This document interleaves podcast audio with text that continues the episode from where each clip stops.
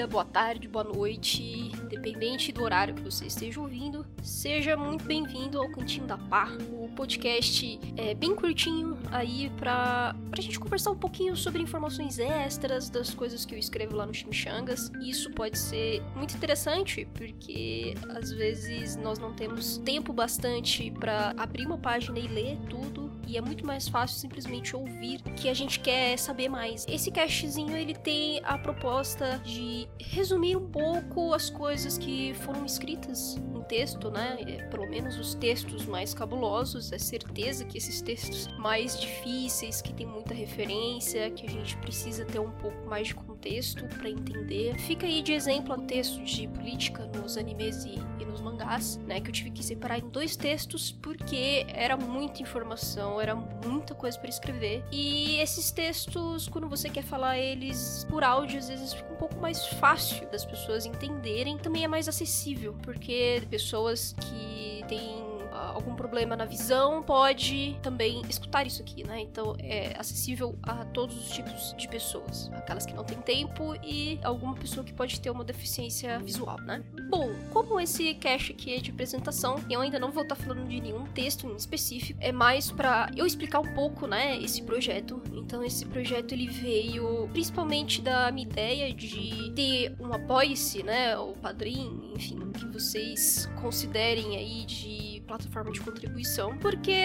muitos textos que eu faço, eles são trabalhosos, né? Eles são matérias que profissional faria, né? E sou jornalista, então o que eu faço, o que eu procuro fazer, na verdade, é pegar muitas referências, é ter embasamento na hora de escrever a, as coisas, né? Porque explicar a cultura japonesa, principalmente a cultura pop japonesa, né? É, é meio complicado aqui no Brasil porque a comunidade otaku como um todo se baseia muito em achismo. Então, é, temos exemplos aí bem grandes, como até o, a polêmica do papel amarelo, que o papel amarelo não é tão bom quanto o papel branco, e isso virou uma polêmica. Várias editoras tiveram que simplesmente explicar que o papel amarelado ele é na real melhor e ele é utilizado oficialmente por todas as editoras no mundo inteiro. Então, é, ele, o custo-benefício dele é muito melhor do que o papel branco, mas boa parte da comunidade otaku tava se baseando simplesmente achismo, porque achava que o papel branco era mais bonito e é isso, só porque ele é mais bonito, então ele vai ser mais barato e ele vai ser melhor e ponto final. Então a gente tá nesse processo aí de, de as pessoas falarem muitas essas coisas, opiniões, né, sem embasamento nenhum, e aí a gente cria uma situação que as pessoas cada vez mais sabem menos, né, sobre o que realmente acontece no mercado japonês e os reflexos deles para outros países. As pessoas acham, por exemplo, que o Japão faz, eles fazem, não se importam com a opinião do restante do mundo. Isso é uma coisa que é, por exemplo, muito, muito, muito discutida, muito, muito falada na comunidade otaku é, geral, né, a média. Mas na real, a opinião internacional tem cada vez mais importância, por exemplo, né? As plataformas de streaming não são exatamente japonesas. Então, muitos materiais que eles exportam para o ocidente, eles se preocupam com a opinião, sim, do público estrangeiro, até porque as vendas do público estrangeiro ajudam em muito a comunidade, ajudam em muito a indústria. Então não é como se que eles fizessem eles cagassem, andassem pro que a gente pensa, o que a gente acha e só a cultura deles que importa. Não é assim. É lógico que eles têm essa questão de tradição da cultura, de serem bastante é, é, tradicionais mesmo, né? No, no sentido cultural mesmo da palavra, deles gostarem de manter certos costumes e hábitos, mas isso não quer dizer que eles são completamente cabeça fechada e que não se importa para nenhum outro tipo de opinião. Quando o mundo exterior, né, quando o ocidente, até países asiáticos cobram certas posições e também tem a sua validade é, mercadológica, óbvio que o Japão vai se importar, né? Quem fala bastante disso, inclusive, é a Gabi Xavier, né? que tem alguns vídeos aí que mostra números, né? É, se baseia em números de vendas na as plataformas de streaming e como o ocidente está cada vez mais é, consumindo mangás e animes, né? Então, basicamente isso aqui é resumir para dizer que não, as pessoas não podem simplesmente falar o que elas acham da cabeça delas, é, criar um universo paralelo na mente e achar que isso é a realidade. É, a ideia dos meus textos é tentar um pouco desconstruir essas ideias que se baseiam sempre em achismos e que normalmente prejudicam um pouco, né, coletivamente, porque é difícil de você manter um debate, um debate minimamente à altura, né, minimamente com embasamento. Além disso,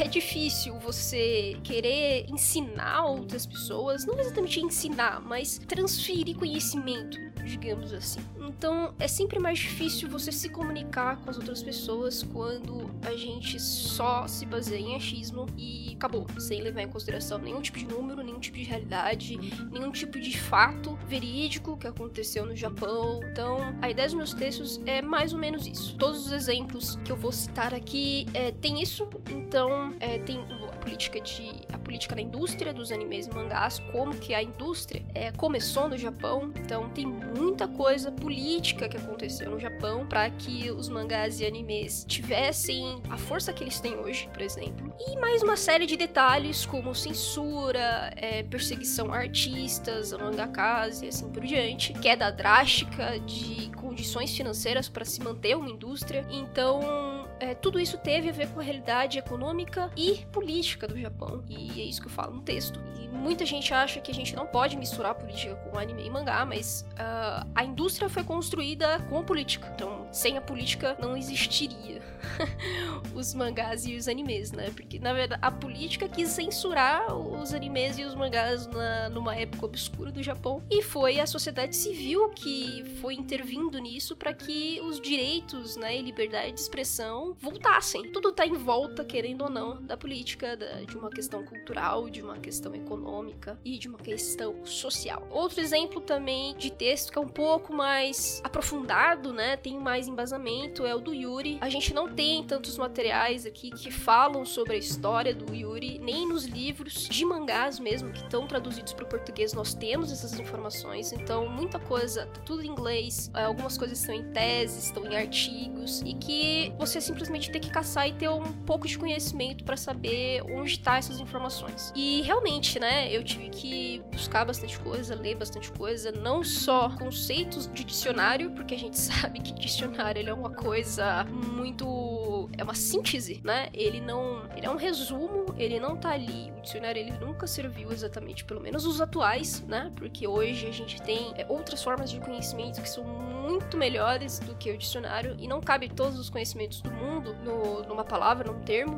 no, dicionário. Então o dicionário ele é uma síntese, ele tenta ali te dar nortes é, do que, que você pode buscar depois, né? Então ele é muito mais usado como um parâmetro inicial do que realmente uma argumentação final, qualquer embasamento que você queira fazer sobre qualquer coisa, né? Então, o termo Yuri no dicionário, ele existe, aqui não exatamente no Brasil, mas conceitos, principalmente no dicionários ocidentais e é, ocidentais em inglês, né? E japoneses. Uh, mas não é o bastante, né? Só ter o termo em si não é o bastante para entender o contexto de como nasceu o Yuri e por que que o Yuri hoje é de tal forma. Tem todo um contexto histórico e cultural para explicar isso. Que é muito interessante, né? E eu tive que eu, como eu sou uma entusiasta, o Yuri, eu busquei mais algumas informações, eu já tinha algumas informações prévias de eu acompanhar artistas no Twitter que falam um pouquinho sobre isso, é, outras arrobas que também gostam de Yuri e a gente troca algumas ideias, e pessoas que estudam japonês, por exemplo. Então, com esse conhecimentozinho prévio, eu consegui montar um texto para explicar o que, que foi o Yuri, por que, que o Yuri se chama Yuri e por que que hoje o Yuri ele é basicamente para qualquer tipo de pessoa. Ele não é uma demografia nem um gênero, é específico para LGBT ou específico para mulheres. Então a, a gente tem aí histórias Yuri que agradam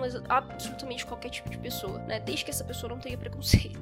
Então, eu expliquei tudo isso no texto e a ideia é, desse cast é justamente pegar esses textos mais aprofundados, que tem mais dados, que tem mais informações e comentar um pouco sobre eles, adicionar algumas informaçõezinhas que às vezes no texto não fica muito claro, que e que você também não consegue se expressar tão brilhantemente em texto, por áudio isso fica um pouco mais acessível, fica um pouco mais fácil de você entender. Então a ideia desse cantinho da pá é você pegar esses textos, adicionar mais comentários, explicar um pouco é, como foi fazer esses textos e alguns conhecimentos extras, né? Então é, são caches curtos, um pouco mais resumidos mesmo, para trazer um pouco mais de debate, para trazer um pouco mais de noção para discussão. E é claro que o que, que eu estou falando aqui, tudo que eu falei aqui, que deu exemplo da política, que falei do exemplo do papel, que eu falei do Yuri, tudo isso foi baseado em algo. Então, esses cachezinhos eles sempre vão ter lá no final as referências bibliográficas no post, assim como eu faço nos meus textos, que eu deixo tudo linkado para as pessoas que querem procurar isso depois, porque sem ter esse embasamento, sem ter essa informação da fonte, a gente vai estar tá falando só as coisas da nossa cabeça. E a ideia é não fazer isso. Então, é, eu espero que vocês gostem um pouco desse quadro daqui em diante. É, o próximo texto, que vai ser cabuloso, vai ser sobre pedofilia. Esse texto vai ser muito interessante de falar, vai falar extras e tudo mais. Talvez algumas coisas a gente não consiga deixar em texto. E como eu vou fazer em dupla esse texto, vai ser eu e a Bárbara. Ah, talvez ela participe também aqui para adicionar os comentários dela e assim por diante, tá? Mas a gente vai se falando sobre essa modalidade nova no do Chimichangas. É uma coisa coisa para ser simples, tá, gente? É um projeto experimental, né? É lógico que ele pode crescer e aí a gente vai vendo como que a gente consegue melhorar isso aqui, mas a ideia é fazer um resumão e colocar informações extras daqueles textos mais cabulosos. É claro que textos um pouco mais simples que eu faço no, no, no chimichangas e que às vezes pode também render um cachezinho menorzinho, eu vou fazer também, tá? Mas aí a gente vai conversando certinho nas redes, no arroba